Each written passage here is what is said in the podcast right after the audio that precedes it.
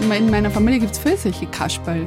Und die dann einfach auch zum Blödeln anfangen und nicht Witze erzählen, sondern die einfach durch ihre Art, wie die sind, sind die so unfassbar komisch. Die blaue Couch, der preisgekrönte Radiotalk. Einer unserer Bayern 1 Premium Podcasts. Hören Sie zum Beispiel auch mehr Tipps für Ihren Alltag mit unserem Nachhaltigkeitspodcast Besser Leben. Und jetzt mehr gute Gespräche. Die blaue Couch auf Bayern 1 mit Thorsten Otto. Eva Karl-Faltermeier, ich freue mich sehr. Herzlich willkommen auf der blauen Couch. Vielen Dank. Ich bin so begeistert, dass ich da sein darf. Ehrlich? Ja, total, Wieso? weil ich habe das immer angehört als Kind. Das Als ist Kind? Als Kind? ja, oder also vielleicht war ich schon eine junge Erwachsene. Du meinst damals nach dem Krieg? ja, genau, damals als Zeit ich geboren bin. Am Weltempfänger. 1955. Na, aber das war halt am Sonntag, ist die blaue Couch immer ja gekommen. Ja. Das war die Sendezeit. Und da war immer erst diese Volksmusiksendung. Ja. Und da haben wir immer das Zwölfeleiten gehört als Familie. Das haben gibt's wir, immer noch. Ja, und dann haben wir immer grauen, wo das herkommt, das Zwölfeleiten. Natürlich. diesmal. Also es ist das Schlimmste, wenn dann der Moderator schon mal verrat, was weiß ich, Rot in Mittelfranken. Und du denkst, das wollten wir jetzt ran. Also wir haben immer Regierungsbezirke geraten. Wer gewonnen hat, hat ein Lob gekriegt für alle und dann haben wir gegessen. Und dann nach dem Essen ist dann die blaue Couch gekommen irgendwann. Und deswegen, das ist für mich der totale Wahnsinn, dass ich halt da sein darf. Ich freue mich sehr, dass du da bist. Geht so. Zwei Oberpfälzer beieinander. Ja. Gibt's Äh, auch selten. Ich habe schon gehört, dass du aber gebürtiger Preis bist. Ja. Nein, nein, nein, nein, nein, nein, das stimmt nicht. Ich bin sozusagen ein Hybrid. Also ich bin geboren in Memmingen und meine Eltern sind aber aus dem Norden. Und dann bin ich mit, mit drei oder mit vier bin ich dann verpflanzt worden in die Oberpfalz Wahnsinn. nach Wein. Aftwein. Aftwein. Aftwein. Wenn du nach Wein fährst, fährst Aftwein und Ja. du bist in der Wein und wenn du aus Wein bist, bist du vor der Wein. Ja, genau. Das ist Du bist faszinierend. vor Ich bin von Eichhof bei Ringsburg. bei Rengsburg. Aber ich bin jetzt halt in Bernhardswald. Das ist da so Vorwald. Kennt jeder. Kennt jeder Weltstadt. Weltstadt. Mit Herz. Mit Herz? Ja. Ja. Ich, ich schaue dir gerade schon, schon so ein bisschen auf den Mund, ob ich schon was von dem Zungenschlag eines hungrigen Geckos entdecken kann. das habe ich in der Vorbereitung gelesen, ich bin fast zusammengebrochen. Wirklich? Die SZ hat es geschrieben. Was? Ja, pass auf. Das Tempo ihrer Pointen erinnert an die Zungenschläge eines hungrigen Geckos. Bitte, wo ist denn das gestanden? Das ich, ich lese meine Kritiken nicht. Hörst du das zum ersten Mal? Ja. Das, Der das Zungenschlag eines hungrigen Geckos. Ich habe mich gefragt, welche Drogen der Redakteur oder der Autor dieses Artikels, dieser Kritik genommen hat, aber ich fand's gut. Ja, das ist Wahnsinn. Vor allem, ich frage mich, wie- ist denn der Gecko, wenn er hungrig ist? Naja, die Zunge ist so, so schnell. Ach so, Ja. so schnell. Bist du so schnell? Ja, doch, es wird sehr schnell. Also, wenn ich meine Texte abgebe, bevor ich in einer Sendung bin oder so, äh, zum Beispiel beim Schlachthof, dann muss man einen Text mal so abgeben, dass man weiß, ungefähr passt von der Länge und um was geht es thematisch, dass sie nichts doppelt. Und da gebe ich die ab und dann sagen die immer zu mir, Eva, das ist wahnsinnig lang, die musst kürzen. Und sage ich, nein, muss ich nicht. Weil du so schnell bist. Ich so schnell. bin. Wie ist die Stimmung an sich gerade bei dir? Was macht der Grant? Der Grant, es geht. Also es gibt natürlich Dinge, äh, über die ich irgendwie grantig bin, wie zum Beispiel, dass du in der Kneipe in Bayern sitzen kannst und die kommen voll besetzt sind und äh, du tust Masken ober und trinkst ein Bier. Aber in dem Moment, wo da vorne jemand steht und zum Beispiel Kabarett macht, müssen einfach 75 Prozent aus der Kneipe rausgehen. Das verstehe ich nicht ganz. Und es bleibt ja so vorerst. ja, es bleibt so, es ist furchtbar. Ne, es ist wirklich eine Katastrophe für euch. ist wirklich eine Katastrophe, ja. Aber ich habe mich lustigerweise an die Katastrophe gewohnt. Und also das weiß jetzt nicht, ob das gut ist. Ich meine, wenn ich jetzt der Landesvater oder Landesmutter war, dann hat man das natürlich zum Denker geben, wenn das jetzt eine junge Kabarettistin mal gesagt hat, Dass sie sich daran gewöhnt dass hat. sie an, an den schlimmen Zustand gewohnt hat. Aber ich habe mir jetzt tatsächlich daran gewohnt und ich habe mir auch daran gewohnt, dass ich mit Kollegen und Kolleginnen telefoniere und die sagen, ich weiß gar nicht, ob ich es noch weitermache. Mein ganzes Leben hat sich verändert. Ich, ich kann nicht so finanziell auch nutzlos bleiben für meine Familie.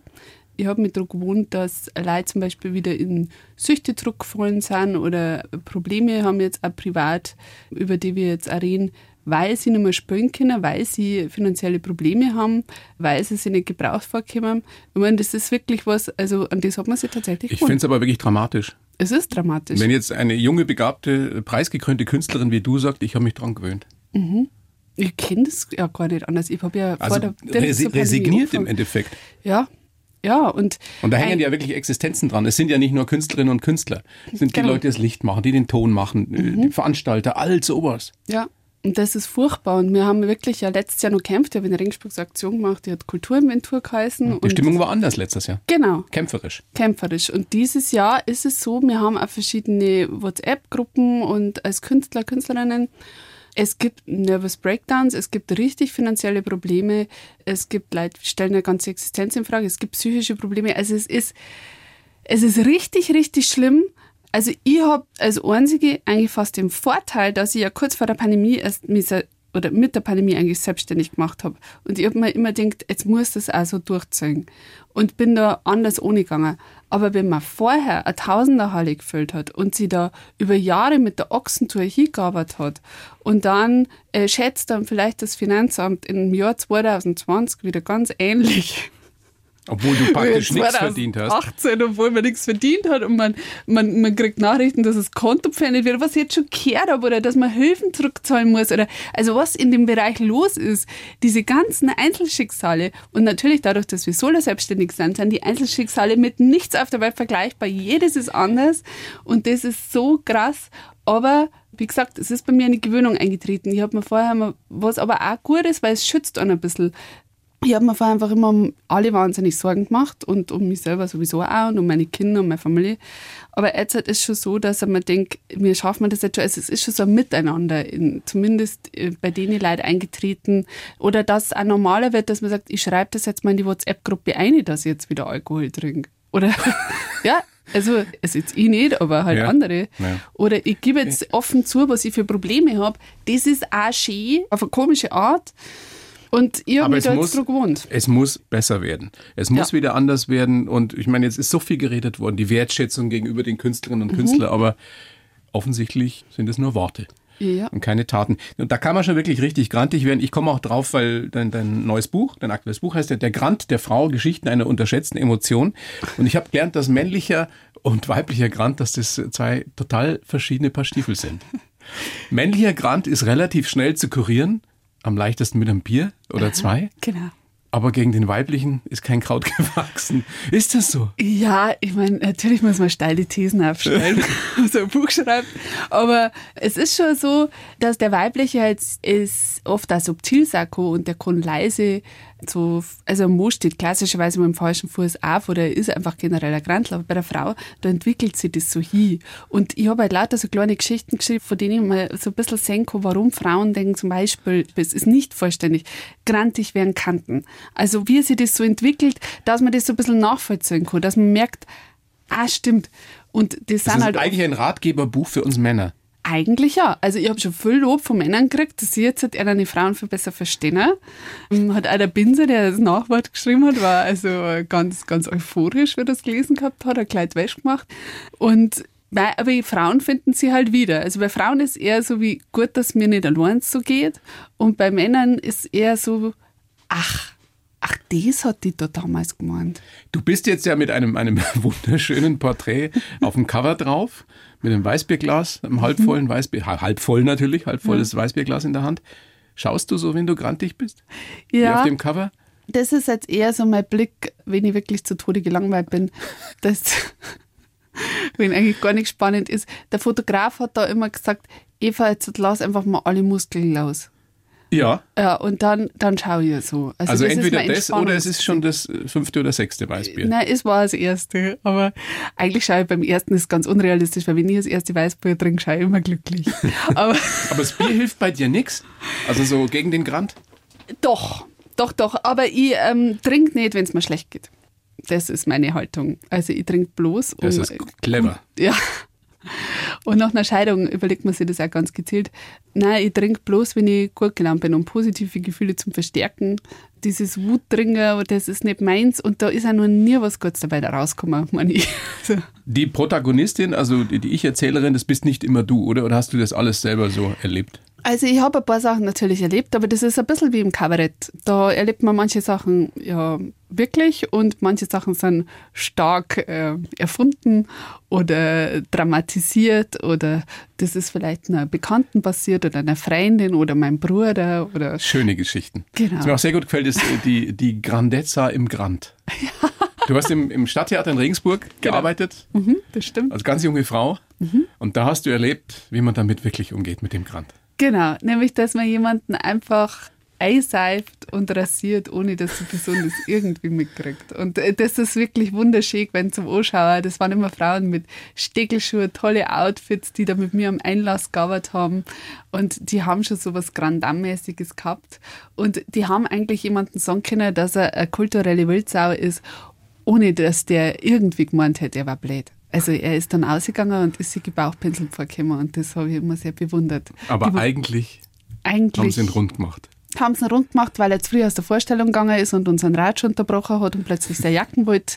Und das fanden wir alle unmöglich. Und dann haben sie halt gesagt, ja, mei, Herr Müller, ja, wenn das nichts für einer ist, es ist eine ganz anstrengende, also ganz anstrengende Inszenierung. Was klassisch ist, ist halt eher Ernst, Herr Müller. Was so viel bedeutet wie, Herr Müller, für sie muss halt einfach der Schiller immer genau gleich gespielt werden, weil sie Bock auf andere Sachen nicht, weil sie ein bisschen nicht. dumm sind. Ja. Du bist ja wirklich eine mutige Frau. Du hast ja schon anklingen lassen. Du hast zu Beginn der Pandemie vor zwei Jahren, Februar 2020, hast du deinen Job, deinen tollen Job als, als Sprecherin der Stadt Regensburg hingeschmissen und hast gesagt, jetzt gehe ich komplett auf die Bühne und setze alles drauf. Ja. Bist du eine Gefahrensucherin oder, oder bist du, na, naiv bist du sicherlich nicht. Was war denn der Grund, dass du damals, als es losging mit dem ganzen Scheiß, gesagt hast, so, ich hau jetzt in den Sack und, und setz alles auf eine Karte? das war quasi mein eigener Rhythmus. Also ich habe mich, meine Eltern sind sehr sicherheitsliebend natürlich als zweite Nachkriegsgeneration. Die haben immer gesagt, mach Grundschullehramt und such Mein Vater Kommunalpolitiker, auch Genau. Sprecher der, der Regierung von Regensburg, Genau, äh, von, von, von der Oberpfalz. Ja. Ja. und also die sind alle so, so sehr, ähm, schau, dass, meine Mama war bei einer Versicherung, also sieht man schon Sicherheitsdenken. Sie waren immer, Kinder, schaut, dass ihr eine feste Anstellung kriegt, macht euch eine schöne Freizeit und dann werdet ihr ein schönes Leben haben. Und bei mir, ich habe immer gemerkt, das passt nicht zu mir. Ich werde nervös in Festanstellungen. Im Büro. Im Büro und jeden Tag das Gleiche. Oder wenn ich mir jetzt vorstellen müsste, dass ich was für immer, also so, so ein unbefristeter Vertrag hat bei mir eine Panik ausgelöst. Weil ich mir gedacht habe, das muss ich jetzt für immer machen. Oder auch wenn andere gesagt haben, jetzt ist der schon 20 Jahre bei der Firma und ich habe mir gedacht, das ist ja schrecklich. Also für mich war das nichts. Für andere mag das der Himmel sein. Und ich habe dann immer wieder probiert, wie kann ich denn, kann ich denn, weil ich wollte immer mit dem Schreiben als Geld verdienen, gelernte Journalistin, wie kann ich denn das irgendwie zusammenbringen? Mit dem, was ich gern mache, als Geld verdienen, aber gleichzeitig ein bisschen Sicherheit haben und gleichzeitig ein bisschen Zwei Seelen wohnen Ja. in deiner Brust. Genau. Und da, Schwierig, ja? und das hat sich halt so, habe ich mich so umeinander um mich selber tariert. Und dann irgendwann war ich stark krank, 2018. Und als ich dann wieder gesund war, habe ich dann beschlossen, jetzt, hat, jetzt wagst einfach mal was. Gab es da kein Schlüsselerlebnis? Einfach nur bist aufgewacht und hast gedacht, jetzt mach ich's. Ja, ich, hab mal, also ich war wirklich sieben Jahre krank und dann ich, bin ich operiert worden und wie ich bei der Operation daheim gesessen bin und gewartet habe auf die Ergebnisse von dieser Probenentnahme und so, haben wir gedacht, wenn die Probe zurückkommt und das ist kein Krebs, dann mache ich bloß noch, was ich will. Und dann habe ich das für mich beschlossen und dann habe ich natürlich geschaut, wie ich das irgendwie hinkriege. Und dann habe ich mich so entwickelt und habe halt geschaut, dass ich mit der Franzi Weininger dieses Soloprogramm mache und habe dann hier in München immer noch der Arbeit bin ich aufgefahren, habe quasi noch im Vereinsheim in Schwabing gespielt und habe noch, da kriegst du nicht viel, da spielst du 15 Minuten vor, ich sitze jetzt vier Stunden im Auto, also das rentiert sich nicht recht. Und habe dann irgendwie geschaut, dass ich da was erreiche. Und dann war da tatsächlich Agenturen drin und haben gesagt, ja, wir wollen die, wir wollen die als unsere Künstlerin und wir schauen uns jetzt die Premiere an und geben dir aber einen Vertrag vorher schon.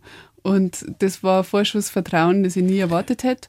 Und kaum war ich bei denen, kaum war die Premiere gut, haben die mich eigentlich total gut an den Mann, an die Frau gebracht. Und bis ich geschaut habe, war mein ganzer Kalender ausgebucht und ich habe mir gedacht, also wie soll ich denn das jetzt noch Da habe ich dann bloß noch drei ganze Tage gearbeitet, nicht mehr Vollzeit, aber wie soll ich denn drei Tage Arbeit, Haushalt, Ehe, Kinder irgendwie zusammenkriegen mit diesem Kabarett? Das funktioniert nicht.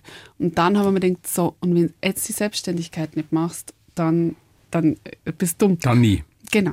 Und, es läuft ja auch super gut für dich, obwohl es so schwierige Zeiten Ja. sind. Dein Programm Es geht dahi kann man auch wieder schauen, ganz bald, hoffentlich. 3. Februar Genau. im Gutmann in Nürnberg. Ja. Sehr lustige Location. Ja, ist schön da. Und dann bist du am 20. März bis im Lustspielhaus München. Und dann hoffentlich, wenn der ganze Scheiß halbwegs im Griff ist, im Frühjahr und im Sommer dann überall wieder. Ja, ich hoffe es sehr. Bayern weltweit zu sehen. Yes. Ja, Du hast eine Kolumne bei Bayern 2 bei den Kolleginnen und Kollegen. hm, genau. Sehr schöne Geschichte, einen preisgekrönten Podcast. es Loved. Wo du ja ganz was ähnliches machst wie ich hier in der kleinen Show. Genau. Du befragst Menschen mit spannenden Lebensläufen. Genau, das mache ich. Also es ist so, dass ich mich immer interessiert habe für Leute. Also diese Interviews, ich bin ja, wie gesagt, gelernte Journalistin und ich mag ja eben auch die blaue Couch schon sehr Natürlich. lange. Also weil ich, ich komme Du hast sicherlich früher auch Mensch Otto gehört. Mensch, Otto habe ich gern gehört und eins zu eins der Talk und ähm, Tolle Sachen hier bei uns im BR. Lebenslinien. Beim BR gibt es ja viele schöne Sachen, die ich sehr mag. Ich mag das. Also ich schaue gern, ich lese nur Biografien zum Beispiel. Lass mich mal, lass mich mal raten. Du machst es unter anderem, weil du eigentlich auch tief drin ein sehr schüchterner Mensch bist. Und weil man so, ist es tolle Parallele. Und, und so kann man natürlich leicht Menschen kennenlernen. Weil man sich ja auf einmal professionell, traut man sich ja viel mehr, weil ja eine gewisse Distanz da ist. Und dann fragst du Sachen, die du im richtigen Leben nie fragen würdest. Genau. Das ist der einzige Grund, warum ich das alles mache. Das ist wirklich lustig. Es geht so viel Leid so. das ist gibt bei ganz mir viele, auch so. Ja. Ja. Und es gibt auch so viele schüchterne Künstler, Künstlerinnen. Aber trotzdem ist es ja auch bei dir so, dass du dann, du, man sieht dich auf der Bühne und du bist ein, du bist ein Tier. Du bist eine Rampensau. Ja, ich darf jetzt dir auch nicht ankennen, dass du jetzt äh, nervös warst oder schüchtern. Nein, so, ja, aber ich bin, ne, bei dir bin ich jetzt natürlich schon nervös. Nein, nein, das macht ja die Übung. Wenn du das so oft gemacht hast, dann bist du Ja. irgendwann nicht mehr so aufgeregt. Aber es muss ja trotzdem irgendwas in dir drin sein, was dahin drängt. Noch trotzdem nach draußen, obwohl du eigentlich ein, ein, ein scheuer Mensch bist. ja, Was ist das? also ich glaube, das ist so ein äh, Familiending. Mein, Ein Trauma? ja, ne. also okay, jetzt reden wir über mein Kindheitstrauma. Nein, meine Uroma hat schauspielerisch was gemacht und meine Oma und mein Papa. Und ich denke, das hat sie einfach in gerader Linie zu mir durchgemändelt. Und das, also, das muss irgendein rezessives Gen sein, das sie da durchgeschlagen hat. Und ich, ich spüre halt das auch. Und das war schon als Kind so. Mein Bub hat das schon wieder so. Mein, meine Mama sagt dann oft ganz trocken, ja, er liebt es halt im Mittelpunkt zum Stehen. Aber das ist es nicht. Es muss einfach irgendwas raus. Und das Problem ist halt, ich kann es auch rauslassen, wenn ich allein in einem Raum stehe. Aber es ist ja viel lustiger. Und, und wir sind auch so selbstironisch. Wir mögen das dann, wenn Leute über uns lachen. Nicht mit uns, Aber weil wir so ist ja- toll sind, sondern über uns. Das ist ja die größte Qualität überhaupt. Ja. Wenn man über sich selber lachen kann. Aber Ja. glaubst du, man kann das lernen? Also meinst du, du hast, du bist so sozialisiert worden bei euch zu Hause? Nein, ich glaube, das habe ich schon gehabt. Also ich glaube, das ist wirklich vererbt. Ich glaube, das ist irgendwas. Also, weil das, wenn ich, einmal, ich habe meine, in meiner Familie gibt es viele solche Kasperl und die dann einfach auch zum Blödeln anfangen und das ist, also, und nicht Witze erzählen, sondern die einfach durch ihre Art, wie die sind, sind die so unfassbar komisch. Und das ist halt, wir sind alle miteinander aufgewachsen, das muss sie, muss sie dadurch entweder, also ich weiß nicht, ob wir es gelernt haben, ich glaube, wir haben es, weil ich habe meinen Papa nie auf der Bühne gesehen. Weil als ich auf die Welt gekommen bin, da hat er schon geschaut, dass er uns ernährt und hat die Bühne abgeschlossen gehabt. Ach, der war auch auf der Bühne. Ja, der hat immer Josef Filser und solche Sachen gespielt und der hat auch immer so Gestandel gesungen und er war ganz ein Der seriöse Regierungssprecher. Ja, ja. Später hat er bloß noch unterhaltsame Reden gehalten. Ja, ist auch schon was. Besser als langweilige Reden. Genau. Eva, großes Vergnügen, dass du da bist. Ich habe äh, für dich natürlich auch einen Lebenslauf geschrieben. Ich heiße Eva Karl Faltermeier und verliere selten meinen Humor. Privat sehe ich oft schwarz, aber als kreative Humorarbeiterin kann ich Krisen gut gebrauchen.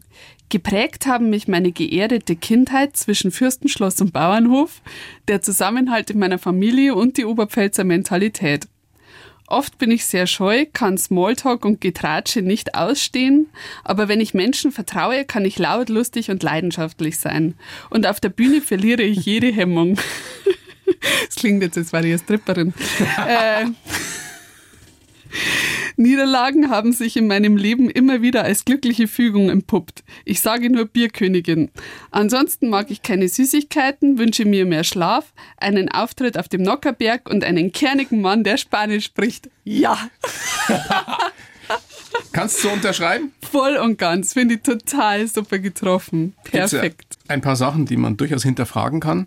Also gut, ein, ein kernigen Mann, das ist ja nichts gegen einzuwenden, aber warum muss der Spanisch sprechen? Weil mein liebster Ex-Freund war Argentinier und seitdem ist das einfach meine Liebessprache. Das gibt mir was. Finde. Also ich muss jetzt nicht Spanisch. Kannst du Spanisch? Ja, ja. Also ich habe ja in Mexiko studiert und war eben sehr lange mit dem Argentinier zusammen und habe als dritte Sprache in der Schule schon Spanisch gehabt. Aha. Und von daher, also ich finde es halt auch schön, einen Mo zu haben, mit dem ich daheim Spanisch spreche. Abwechselnd bayerisch-spanisch. Oberpfälzisch Spanisch. Ja, und das tut, glaube ich, auch der Beziehung gut, weil ich muss schon sagen, ich bin redegewandt und auf Deutsch und Bayerisch mache ich den immer fertig, aber auf Spanisch ist er dann mein... Kann er äh, mithalten?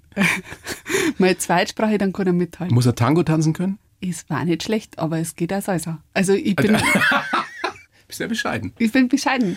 Flamenco gegangen, aber bei Flamenco tanzen ist halt schon Ich krass. überlege kurz, ob ich jemanden kenne, der perfekt Spanisch spricht, Flamenco oder Salsa oder Tango tanzen kann.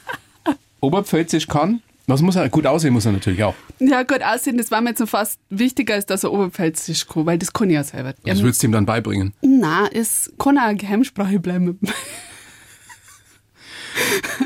er kann auch einfach auch Deutsch und Spanisch oder, oder nur Spanisch, ist auch okay. Ja. Ja, Spanisch, Englisch. Ich glaube, je weniger er mich versteht, zum Beispiel auch, was er auf der Bühne macht, desto besser für die Beziehung. Liebe Bayern 1 Hörer da draußen, sollten Sie äh, das gesuchte Exemplar sein oder jemanden kennen, der diesem gesuchten Exemplar nahe kommen könnte, bitte an die blaue Couch schreiben, anrufen. Vielleicht ist dann gerne an die Eva weiter. Du magst keine Süßigkeiten? Na. Überhaupt nicht? Na, eigentlich gar nicht. Tu gar nicht noch. Also es ist für mich das Schlimmste, wenn Platzhaltzeit ist und ich irgendwo gezwungen werde, Lebkuchen zum Essen.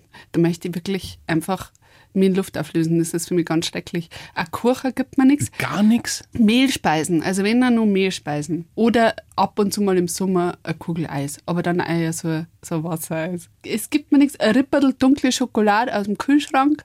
Aber dann bleibt es bei einem Ripperl. Ich schaffe das total gut. Wo Bist halt du überhaupt kein Suchtmensch? Nein, ich bin kein Suchtmensch. Das ist so. Schlucken war jetzt lustig. Ich bin kein Suchtmensch. Ja, nein, ich habe jetzt kurz überlegt, aber na, also ich bin. Also, also alles nur mit, mit Maß und, und für den Genuss. Nein, nicht mit Maß. Also es gibt schon Abende, wo ich Bier nicht zahle. Aber das ist sehr selten. Ich habe mich ja meistens total im Griff. Und ich bin, ähm, also auch wenn ich jetzt zum Beispiel, viele haben in der Jugend geraucht, ich auch. Aber ich kann eine Zigaretten rauchen und dann ist Schluss. Was das? Und dann rauche ich halt keine mehr. Ein Mann und dann ist Schluss. Ja, ich dachte jetzt einen, mei, also die Sucht nach Liebe ist bei Künstlern und Künstlerinnen natürlich ja. sehr groß. Also ja, auch nach Anerkennung. nach Anerkennung, das schon. Das, man darf mich loben, man darf mich lieb haben. Darf man dich kritisieren? Ja, einmal bestimmt. und wenn dann nur so, die, ihre Pointen erinnern an die Zungenschläge eines hungrigen Geckos. Der soll uns auch schreiben, oder? Ja, ich möchte unbedingt Autor, wissen, wer das ist. SZ. Vielleicht war der ja wer für mich. Der, der, wer so poetisch. Der äh, ist schon Gecko, das heißt, der ist weit gereist. Botanischen Hintergrund. Bei Gecko hätte ich jetzt eine andere Assoziation, aber. Entschuldige bitte. Ich möchte mich in aller Form für mich und für Frau Eva Karl Faltermeier entschuldigen. Gut. Eva Karl Faltermeier, weißt du, was ich in der Vorbereitung gedacht habe erst? Dass Karl sozusagen ein zweiter Vorname mhm. ist in Anlehnung an Karl Valentin. Ja. Aber es ist es nicht. Na, also tatsächlich, mein Sohn, wenn der Karl mit Nachnamen geheißen hätte, also wenn er unehelich geworden war, dann hätte ihn tatsächlich Valentin genannt, einfach als Würdigung. Aber ist nicht passiert. Mein Kadel, das ist wie so Rainer Maria Rilke und ich weiß, ein bisschen vermessen. also so diese, diese Aber das hatten deine Eltern so vor ihrem inneren Auge, als sie dich. Nein, nein, der Kadel, ich bin die Eva Kadel. Kadel ist und mein Nachname, Eva Ach, Das ist der Nachname, Kadel. ja, so. Genau. Und Faltermeier ist der Name deines Ex-Mannes. Faltermeier ist der, der Name meines Ex-Mannes. Aber ich habe dann den Kadel behalten, weil in meiner Familie diese Kadels, die waren seit 500 Jahren Schmieden. Kelten aus, aus der Gegend von Friedenburg. Und dieses Kadel heißt übersetzt freier Mann. Und das ist, liegt halt einfach daran, weil die Schmiederecht gehabt haben und kein Lehnsherren unterworfen waren. Und dieses Bild finde ich sehr schön. Und deswegen habe ich das behalten. Und ich habe mir halt gedacht, dass auch diese Illusion entsteht. Man fühlt sich gleich ein bisschen künstlerischer, wenn Ja, man na, so einen total. Mittelnamen hat. Das klingt, das ist ein Künstlername. Ja, und Maria war direkt langweilig. Also für mich, für den Mo ist wieder spannend.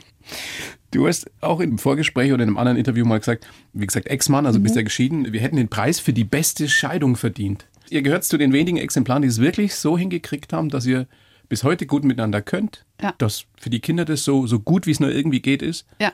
Wie macht man sowas? Wie schafft man sowas? Man nimmt sein Ego und ähm, vergrabt irgendwo ganz tief im Garten. Das ist, also kann man auch rituell machen, irgendwas anderes vielleicht als Ego vergraben. Nein, wir haben hab einfach gesagt, du, wenn das funktionieren soll, dann müssen wir, also was, unsere Befindlichkeiten müssen jetzt komplett egal sein. Und es gibt schon Momente, wo man sich aneinander reibt, aber es ist eher so wie bei einem Bruder oder und dadurch, dass ich mit zwei Brüdern aufgewachsen bin, kenne ich das Gefühl, wenn mit einer männlichen Person reibt. Aber es ist sehr angenehm und ich finde, wir haben das gut gemacht und schnell gemacht und für die Kinder möglichst easy. Und das war mir ja total wichtig, weil wir haben die immer in den Dreck gesetzt. Ich will nicht, dass die darunter leiden müssen, dass wir jetzt halt nicht mehr miteinander kennen. Und ähm, Das heißt, da fällt auch nie ein böses Wort na, von, von jemand wie dir, die mit Worten ja dann doch recht gut ist gegenüber ihm und umgekehrt auch nicht. Das, Na, ich, ich, das gibt's. ja gut, so kurz ich vor bin, der ich bin Scheidung. fertig mit ja. ihm. Und er mit mir. Es ist so, mei. Ja, aber seid ihr jetzt Freunde? Geht das? Es ist, glaube ich, so ein ganz besonderer Status und das kennen bestimmt ein paar Leute, die geschieden sind oder sie getrennt haben vom Papa oder der Mama ihrer Kinder. Das ist so was ganz Besonderes. Das ist, also, äh, du kannst ja erstmal nicht mehr trennen von der Person. Du musst erstmal miteinander auskennen. Du musst zum Beispiel, oder wir wollen auch Weihnachten miteinander feiern. Und das ist jetzt nicht so romantisch wie die ersten Weihnachten, die wir miteinander gefeiert haben. Aber es ist halt auch nicht so, wie wenn wir jetzt halt, ja, die ganze Zeit streiten hatten. Es ist eine ganz besondere Rolle, die dieser Mensch hat mit mir. Ohne den hätte er diese wunderbaren Kinder gar nicht gekriegt. Da war er auch irgendwie ein bisschen beteiligt. Und äh, zwar nicht so viel wie ich, weil ich als Mutter natürlich schon wesentlich mehr geleistet habe. Natürlich. Wer würde das jemals abstreiten? Aber er hat die Kinder äh, jedes zweite Wochenende. Ja, und das ist, also und da die Ferien und also die Hälfte von den Ferien und das läuft wunderbar. Und wenn ich mal was brauche oder sage, ich bin jetzt auf Tour, bleib doch mal bei uns ein paar Tage, der macht das. Wir haben ein wunderschönes Verhältnis und es ist echt gut. Und wenn wir mal über was uneins sind, dann lachen wir trotzdem am Schluss irgendwie. Dann, dann, äh, weil wir ja schon so wissen, wie der andere ist. Und irgendwie ist es alles entzerrt. Ich bin Stolz sehr auf stolz dich. auf unsere Scheidung. Ja, danke. du kannst ja. echt stolz drauf sein. Die Kindheit hast du gesagt, lustig, aufregend, bayerisch geerdet. Aber geerdet jetzt nur zum Teil, weil einer deiner besten Freunde, einer der besten Kumpel, Prinz Albert von Turn und Taxis. War dir das eigentlich damals als kleines Mädchen so klar? Also als du da im Schloss dann rumkupft bist und da äh, gespielt hast und dann hatten die ja sicherlich ein Schwimmbad und all solche Sachen, die, die, die wir alle anderen nicht hatten. War das ganz normal? Und dann bist du wieder auf deinem Bauernhof zurück? Also damals habe ich noch nicht am Bauernhof gewohnt, weil ich nur bei meinen Eltern war, aber ja, also es war halt so, der Albert hat mir eigentlich leid getan, weil dem sein Papa ja gestorben ist, auch ziemlich früh. Und dann hat er es auch nicht leicht gehabt, weil natürlich die einen waren neidig und die anderen haben sich nicht mit ihm normal umgetrauert, weil die dann irgendwie das Gefühl gehabt haben, sie sind jetzt nicht gut genug oder so. Es hat wenig gegeben, die ihn normal behandelt haben. Und da bin ich, glaube ich, ziemlich gut. Also ich glaube, ich kann jeden, egal ob äh, jetzt wirklich, weil ich auch schon viel gemacht habe, mein Leben von Kloputzen über äh, alles, ich kann, egal wer was für einen Beruf hat und selbst wenn das jetzt jemand auf der Straße ist, der ein Drogenproblem hat, ich kann mit jedem ganz normal reden. Tolle Qualität. Glaube ich auch. Das kann ich. Und das ist aber wahrscheinlich Interviewer-Qualität. Nein, ich glaube andersrum. Ich glaube, du, du hast vielleicht Anlagen dazu und dann machst du sowas. Vielleicht, das kann sein. Also mich, mich interessiert Auf halt Augenhöhe immer, sich mit Menschen beschäftigen. Ja? Genau, mir- Und sich interessieren. Exakt. Mich interessiert der Mensch und was ihn umtreibt. Und das war beim Albert halt so. Und das war schon sehr frei so. Und jetzt inzwischen sind die Wege ja wieder auseinandergegangen, dazwischen wieder mal kurz zusammen und so. Und das ist total nett. Aber es war natürlich beeindruckend, wenn du in so einem Schloss bist. Der hat einen Aufzug im Schloss gehabt. Oder äh, also ein Jeep, mit dem wir durch den Schlosspark gefahren sind, der mit Benzin gegangen ist. Davon haben wir trammt. Ich habe Also immer ein Kinderjeep. Ja, genau. Wir haben so Second-Hand-Radl gehabt bis zur Kommunion und haben uns vom Kommuniongeld mühevoll irgendwie selber ein neues Radl gekauft und so. Also, und das haben wir dann gefahren, bis wir 18 waren. Und der hat einfach alles gehabt, Reiten und ein Riesentrampolin im Keller und ein Pool und Bedienstete, die das Essen gebracht haben, Türen, die automatisch aufgingen, wenn diese Bediensteten das Essen bringen. Und Natürlich. Hast du sowas nicht jetzt zu Hause? das war der Wahnsinn. Aber dann waren Aber wir hast du das verstanden? Also warum es diese Unterschiede gibt und warum der so lebt und, und ich meine, jetzt war, war der ja nicht arm, aber trotzdem habt ihr sicherlich anders gelebt, ne? Ja, meine Eltern sind so vom Typ Grado, es sind sehr oberpfälzisch und die haben immer gesagt, der Bau hat auch nicht leicht. Der Bau. Der Bau. Der hat es auch nicht so leicht. Das ist der, einfach der schönste Dialekt der Welt. es ist herrlich, oder? Es Der ist Bau. schön. Der Bau. Der, Bau hat's Albert, der. Bau. Der Bau. Ja, und dem sein Papa ist gestorben, der ist auch einsam. Das hat mein Papa einmal gesagt, so ein Erfolg oder so, wenn man so, äh, so bekannt ist, so Bekanntheitsgrad, das macht dann auch einsam. Da gibt es sicher Leute, die sind neidig und ich habe das immer als zweischneidig gesehen. Es hat alles seine Vor- und Nachteile und die haben da eigentlich schon sehr offen mit mir geredet. Und wir haben gesagt, mei, wenn es euch gut versteht, versteht es euch gut. Äh, War der auch bei euch zu Hause ab und zu? ja, ja, oft. Und das war für ihn auch total angenehm, weil da hat er halt jeden Scheiß machen können. Also, wir haben einmal haben wir irgendwas explodieren lassen in der Waschkirche von meiner Mama, da haben wir mehrere Sachen zusammengemischt.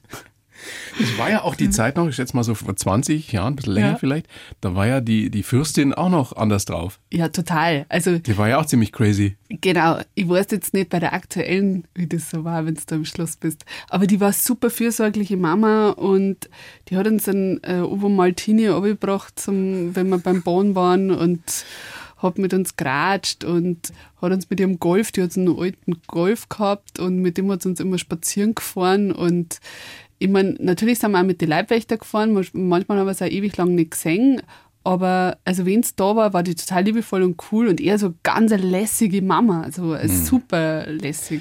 Lustige Kindheit, echt. Mhm. Zwischen zwei Welten. Naja, ich meine, das prägt natürlich auch. Und, und wie du sagst, man weiß, dass die alle nur irgendwie einen Schnitzel am Tag essen können. Und man lernt mit jedem irgendwie möglichst respektvoll und gleich umzugehen. Völlig wurscht, was der jetzt beruflich macht und wie viel Geld er hat. Ja. Das ist eine große Qualität. Du wolltest dann Journalistin werden, das war Mhm. immer der Traum. Dann äh, ist das alles ein bisschen anders gekommen. Jetzt heute bist du eine erfolgreiche Künstlerin. Und es gab in deinem Leben, bevor das alles so kam, ein Jahr, das ist zehn Jahre her, das war unglaublich, was da alles passiert ist. Oder? Du hast einen schweren Unfall Ja. gehabt, den du selber verursacht hast, Ja. wo eine Frau eben äh, schwer verletzt wurde. Mhm. Ich, ich habe mir überlegt, das will man sich ja gar nicht vorstellen, wenn Mhm. man dann selber dran schuld ist und so weiter. Was hat es mit dir gemacht? Ja, das war ganz schlimm und das steht ja in dem Text sehr gut drin. Diese ganzen Tiefen in meinem Leben haben eigentlich nur bewirkt, dass ich irgendwas verstanden habe und im Nachhinein war ich froh drum. Also und das war halt auch sowas, da habe ich, man wollte mal eine Wohnung anschauen und dann war ich Linksabbiegerin und dann ist mir so eine Rollerfahrerin voll Karacho in mein Auto gefahren, aber ich war Linksabbiegerin und war natürlich schuld dran. Und zu die Umstände so wie sie so drauf war, möchte ich jetzt gar nichts sagen, aber das war natürlich furchtbar. Ich bin im Krankenhaus neben der gesessen auf so einer Liege und sie hat geschrien und war ganz schlimm verletzt und ich habe die ganze Zeit diese Schreie gehört und habe dann über Wochen nicht gewusst, ob sie wieder wird, ob sie wieder ganz wird, ob sie überhaupt überlebt. Und also dann haben wir die zur Beruhigung uns mir dann was gegeben und ich weiß noch, dass ich einen Tisch abgeschliffen habe im Keller von meinem Papa und dazu Johnny Cash gehört habe und äh, Und du warst ich war Völlig durch. komplett durch. Ich, ich habe überhaupt nicht mehr gewusst, wo und hinten und vorn ist. Ich weiß ja nie vergessen, ich bin dann an dem Tag, nachdem das passiert ist, bei meinen Eltern im Bett gelegen und habe gar nicht aufstehen können.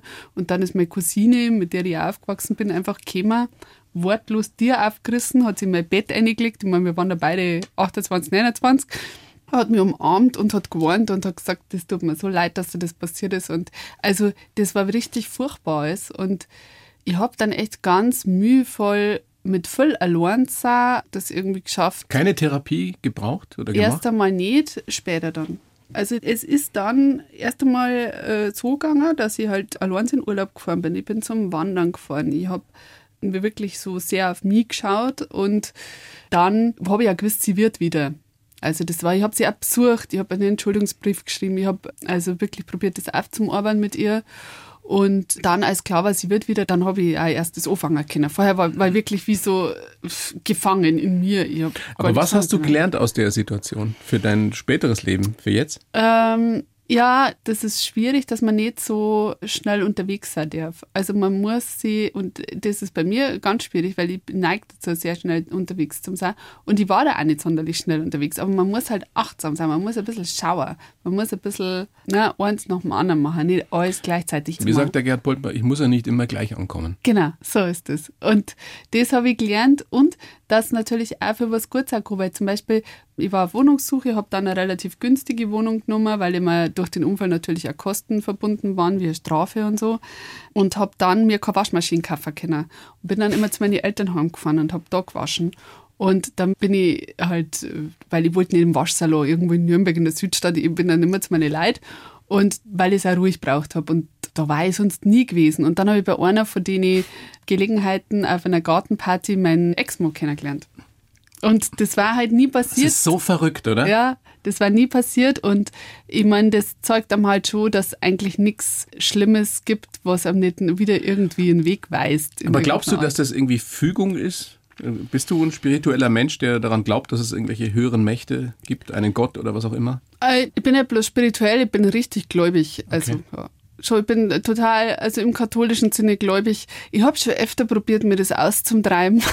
Aber du bist Durch Überlegungen aller Art, aber ich bin denn? einfach gläubig. Nein, aber, aber, aber, du kannst dich auch mit der katholischen Kirche, so wie sie sich darstellt. Nein, nein, nein, nein, nein, nein. Ich bin ein gläubiger Mensch. Das ist, glaube ich, anders. Also Kirche, da habe ich arge Probleme und ähm, den Austritt. Du bist nicht die Einzige. Ja, das ist wirklich ich arge Probleme. Ich meine, das ist jetzt nicht nur, weil, weil ich Kabarettistin bin, sondern einfach, weil ich eine Frau bin und weil ich geschieden bin und ähm, sie kein Seelsorger während meiner Scheidung für mich interessiert hat und sie auch ich mich immer noch frage, warum meine Kirchensteuer äh, so akzeptiert wird von der Kirche, aber meine Meinung so wenig. Also es ist ja nicht mehr so, dass jetzt Fragen über Fragen, ja. Eva. Also was für ein Jahr, dieser schwere Unfall. Du lernst deinen Mann kennen. Ja. Kurz darauf wärst du fast Bierkönigin geworden. Es ja. hat aber dann nicht ganz funktioniert, warum auch immer. Mhm. Und dann gab es einen, einen kleinen Eklat. Und ja. zwar, weil Fürst Albert einen Post losgelassen hat, in dem er angezweifelt hat, ob das denn mit rechten Dingen zugegangen wäre bei dieser Wahl. Mhm. Und dann hat sich die Mutter der Siegerin irgendwie darüber beschwert, dass du eine schlechte Verliererin wärst. Also das war richtig ein Aufruhr, ja. Auch, mhm. ging ja auch über die Medien. Ja, das war in der TZ und alles. Es war im Donaukurier. Und das Lustige war, wie das alles in der Zeitung war, da habe ich schon gewusst, dass ich schwanger bin und dass ich heilfroh war, dass ich eine Bierkönigin war. Deswegen war dir das komplett wurscht. Das war mir komplett egal. Ich war überhaupt gar schlecht. Ich habe das lustig gefunden, vom Albert die Kinder sein Humor, seit ich sechs bin. Aber ähm, also die haben sich da wahnsinnig aufgeregt damals. Und ich meine, warum das nicht geklappt hat, freilich, da redet jeder nach so einer Wahl. Äh, natürlich haben alle gesagt, ja, pff, was war jetzt da los? Aber das waren alle und dann war es am nächsten Tag gegessen. Es hat am nächsten Tag keinen mehr von uns großartig interessiert, was mit der Wahl los war. Und ich habe dann, weiß ich noch, war in München, man denkt, am Tag der Wahl hätte ich ja eigentlich ähm, ja, meine Periode kriegen sollen. Und dann haben wir gedacht, ja, mei. Mir ist ja vorher gesagt worden, ich werde problematisch haben, schwanger zum sein, PCO-Syndrom und also das wird nicht passieren. Dann habe ich erstmal nichts gedacht. Und dann am nächsten Tag war ich daheim und dann war mir einfach komisch. Dann haben wir gedacht, also irgendwas ist, vielleicht machst du doch einmal einen Schwangerschaftstest. Also es war jetzt noch nicht weit drüber, aber ich habe natürlich in der Vorbereitung zur Bierkönigin unwahrscheinlich viel Bier getrunken was sich selbst erklärt, weil wir haben eine Blindverkostung machen müssen auf der Bühne, sagen müssen, was das für ein Bier ist. Das ist ganz schön schwierig. Und es war ja bayerische Bierkönigin. Und dann habe ich natürlich sehr viel trainiert und jeden Tag vier Bier getrunken, sagen wir mal jetzt mal im Schnitt. Und manchmal mehr, manchmal ein bisschen weniger. Und das war für mich schon sehr viel, was ich normalerweise nicht trinke. Anscheinend hat das aber meine Hormone so positiv beeinflusst, der Hopfen. Ich bin mir jetzt nicht so sicher, ob das jetzt medizinisch so einwandfrei ist, dass man jetzt allen Frauen, die schwanger werden wollen, erzählt, trinkt vier Bier Nein, am Tag. Ich glaube nicht. Haut sicher nicht bei alle hin. Aber mein Endokrinologe war auch sehr überrascht, weil ich habe mir nämlich vorher meine Werte gemessen und da meine Werte gemessen. Und du glaubst echt, das liegt am Bier? Im Nachhinein, ich glaube das jetzt. Ich meine, ich kann auch an Gott glauben, kann ich auch daran glauben, dass meine Schwangerschaft am Bier liegt. mein Glaube ist, das ist ein fest. schöner Vergleich. Der eine oder die andere wird sagen, ja, ähnlich wahrscheinlich. Na, aber also es macht schon Sinn, weil ähm, meine Östrogenlevels halt nicht gut waren und dann danach waren die also die waren in dem Monat, wo die die Nummer genommen haben, kurz bevor ich schwanger geworden bin, waren die auf jeden Fall ausgeglichen. Und im Monat davor katastrophal. Aber du hast, als du schwanger warst, hast dann aufgehört. Ja, freilich. Bier. Ich war da, also alkoholfreies Bier liebe ich seit den Schwangerschaften sehr, weil es war dann schon ein Schock. Hab plötzlich kein Bier mehr trinken können. Und Dann habe ich gerade dran gewohnt gehabt. Meine Damen und Herren, diese Frau hat kein Suchtproblem. Das möchten wir an dieser Stelle mal nochmal hervorheben. Wobei alkoholfreies Bier wirklich was ist, wo sie übelst süchtig werden kann. ich glaube, also du willst noch mal äh, Bierkönigin werden, oder? Ja, das das ist gerade eine Bewerbung. ich war ehrlich gesagt heilfroh, dass damals nicht geklappt hat, weil es war wahnsinnig peinlich geworden. Eva, das ist ja Wahnsinn mit dir. Wir, wir könnten stundenlang weiter plaudern und weiter reden. Es gibt noch viel zu besprechen. Du musst unbedingt wiederkommen, aber die Stunde ist rum. Ist rum. Wir haben eh schon lange, Hör auf, das ist ein Wahnsinn. länger geredet. Das ist ja unfassbar schnell gegangen. Ja. Ich bedanke mich sehr bei dir. Ja, danke Sag dir. gerne dein Buch, Der Grant der Frau, Geschichten einer unterschätzten Emotion. Der weibliche Grant ist nochmal ganz was anderes. Kann man auch nachlesen in wunderbaren Geschichten in deinem Buch. Dann bist du am 3. Februar bist du im Gutmann in Nürnberg und am 20.03. im Lustspielhaus in München. Yes. Deine Kolumne hast du auch weiter bei Bayern 2. Ja, die läuft gerade aktuell diese Woche. Und dein äh, Podcast. Es läuft. Genau. Also es läuft bei Genau. dir. Es läuft bei mir trotz der Corona-Regelungen für KünstlerInnen. Jetzt fehlt bloß noch der spanisch sprechende Flamenco-Tänzer. Ja, aber auf den kann ich auch verzichten, wenn ich irgendwann Wenn du genügend die, Bier hast. Nein, wenn ich die nächsten zwei, drei Jahre die Nockerberg-Rede halte. Also nichts für ungut Maxi Schafroth, aber das muss jetzt eine Oberpfälzerin machen. Das kann ich nur unterstützen. Wer ist da zuständig? Ich weiß nicht, wer Maxi nicht- eingestellt hat. Ist nicht letztendlich der Söder für alles zuständig? Wahrscheinlich. Wahrscheinlich ist das Söder. Lieber Herr Ministerpräsident, Frau Eva Karl Faltermeier bewirbt sich offiziell für die äh, Rede am Nockerberg. Genau. Spätestens wann?